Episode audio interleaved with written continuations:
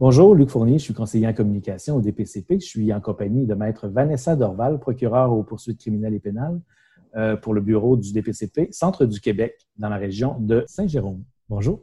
Bonjour, Luc.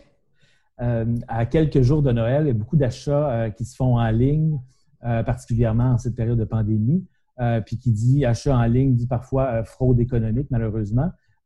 tu es dans l'équipe justement des crimes économiques dans la, au bureau Centre du Québec et euh, qui a été formé quand même récemment, euh, en 2019. Euh, ça répondait certainement à un besoin, ça. à quel besoin ça répond, la formation de ton équipe? Effectivement, quand on parle de crimes économiques, en fait, on parle beaucoup des dossiers de fraude, de faux documents, corruption, abus de confiance. C'est des crimes qu'on retrouve de plus en plus dans les dernières années. L'avènement de la technologie fait en sorte qu'il y a une augmentation également de ces crimes-là qui sont commis.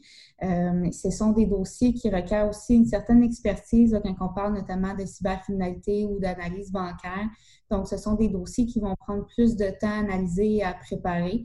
Et euh, vu l'augmentation de ce type de crimes-là qui sont commis, euh, c'est pourquoi l'équipe a été là, mise sur place il y a environ un an, un an dans les dossiers de nature économique, on va retrouver une preuve qui est généralement assez complexe ou volumineuse euh, de par la présence des transactions, euh, des ordonnances euh, bancaires, ainsi que les registres d'appel ou juste les relevés bancaires.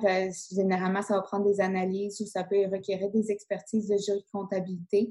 on parle également beaucoup ces temps-ci de cybercriminalité, donc la crypto-monnaie, tout ce qui est le hacking qu'on appelle pour essayer de obtenir des informations justement nominatives à travers les logiciels d'entreprise pour les vols d'identité. Donc, ça requiert des expertises qui sont particulières, mais ça requiert aussi beaucoup de temps de préparation et d'analyse vu que la preuve est particulièrement volumineuse. Quels sont les types de fraudes que vous traitez au quotidien? Euh, on retrouve plusieurs stratagèmes différents de fraude. En fait, les fraudes qu'on retrouve le plus souvent, ce sont des fraudes bancaires ou immobilières. On retrouve énormément également des fraudes à l'employeur, mais on va aussi retrouver des euh, fraudes qu'on parle, les fraudes de grands-parents, euh, les fraudes par euh, vol d'identité, carte de crédit, les fraudes de type amoureuse également, qui sont assez présentes avec le contexte de la pandémie. Tu parles de fraude grands-parents, par de quoi, de quoi on parle à ce moment? En fait, euh, les fraudes, les fraudes de grands-parents, c'est un stratagème qu'on retrouve euh, assez souvent au Québec. En fait, il y a des réseaux qui existent par rapport à ça.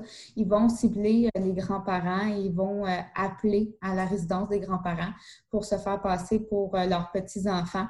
Pour mentionner, exemple, qu'Alexandre a été arrêté, a besoin d'argent pour pouvoir sortir de prison et va demander d'obtenir 2 à 3 000 dollars par virement bancaire ou va demander à ce qu'une autre personne puisse aller récupérer l'argent. Donc, les grands-parents, souvent, vont euh, transférer l'argent parce qu'ils veulent aider leurs petits-enfants.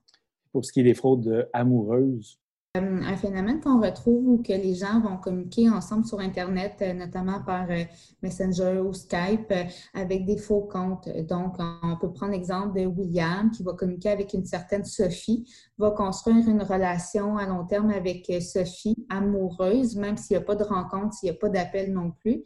Et euh, Sophie va mentionner avoir la difficulté à se nourrir, à se loger. Et ça va faire en sorte que William va transférer de l'argent à Sophie pour pouvoir l'aider. On a des dossiers où il y a eu plusieurs dizaines de milliers de dollars qui ont été transférés de cette façon-là. Et vous aurez compris que derrière l'écran, en fait, Sophie euh, n'existe pas, que c'est en réalité Gérard, 58 euh, ans, qui fait un stratagème pour frauder William. Est-ce que la pandémie a eu un effet sur le type de fraude sont faites ou euh, le volume de ces fraudes-là? Euh, oui, effectivement, comme j'ai mentionné tantôt, en fait, la technologie euh, fait en sorte qu'on retrouve de plus en plus de fraudes. c'est un crime qui est facilement comme, qui se commet facilement via Internet ou les réseaux sociaux, par courriel, par téléphone. Donc, même avec le contexte de la pandémie, c'est quelque chose qui était les, euh, criminels pouvaient commettre facilement. Donc, on en retrouve de plus en plus. Euh, notamment, si on prend par exemple euh, le téléphone, il y a des applications qui existent qui appellent des gens. Fait que, mettons, si je reprends l'exemple de William, William va recevoir un appel, ça apparaît sur le téléphone comme étant l'Agence du revenu du Canada. Et l'Agence du revenu du Canada va lui demander des informations nominatives, donc euh, numéro d'assurance sociale, numéro de carte de crédit pour euh, compléter le dossier. Et les gens vont coopérer avec ça, mais euh, derrière le téléphone, c'est pas l'Agence du revenu, c'est Gérard, 58 ans, qui écrime à nouveau par téléphone. D'ailleurs, tu envoies beaucoup des, des, cas de fraude comme ça passer sur ton bureau. Est-ce que tu aurais des conseils à donner justement aux gens pour ne pas euh, pour éviter qu'ils se fassent frauder? Le conseil le plus important, c'est jamais, ne jamais donner d'informations nominatives au téléphone ou par courriel.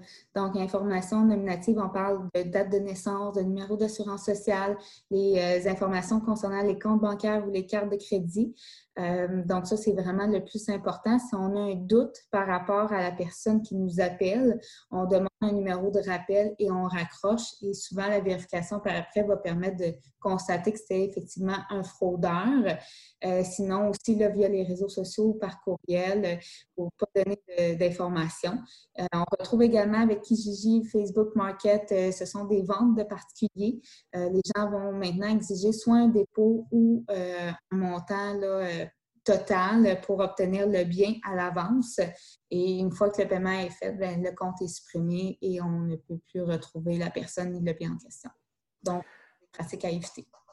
Et euh, dans un procès de nature criminelle, est-ce que les victimes se trouvent à être dédommagées ou euh, comment ça se passe? Il faut faire une distinction entre les criminels et le processus civil. En fait, au criminel, on parle d'un fardeau de preuve qui est hors de tout doute raisonnable, tandis qu'au civil, c'est une prépondérance des probabilités. Donc, euh, au civil, on recommande aux victimes de toujours sauvegarder leurs droits et de peut-être d'entreprendre ces démarches-là également, vu que le fardeau est moins élevé.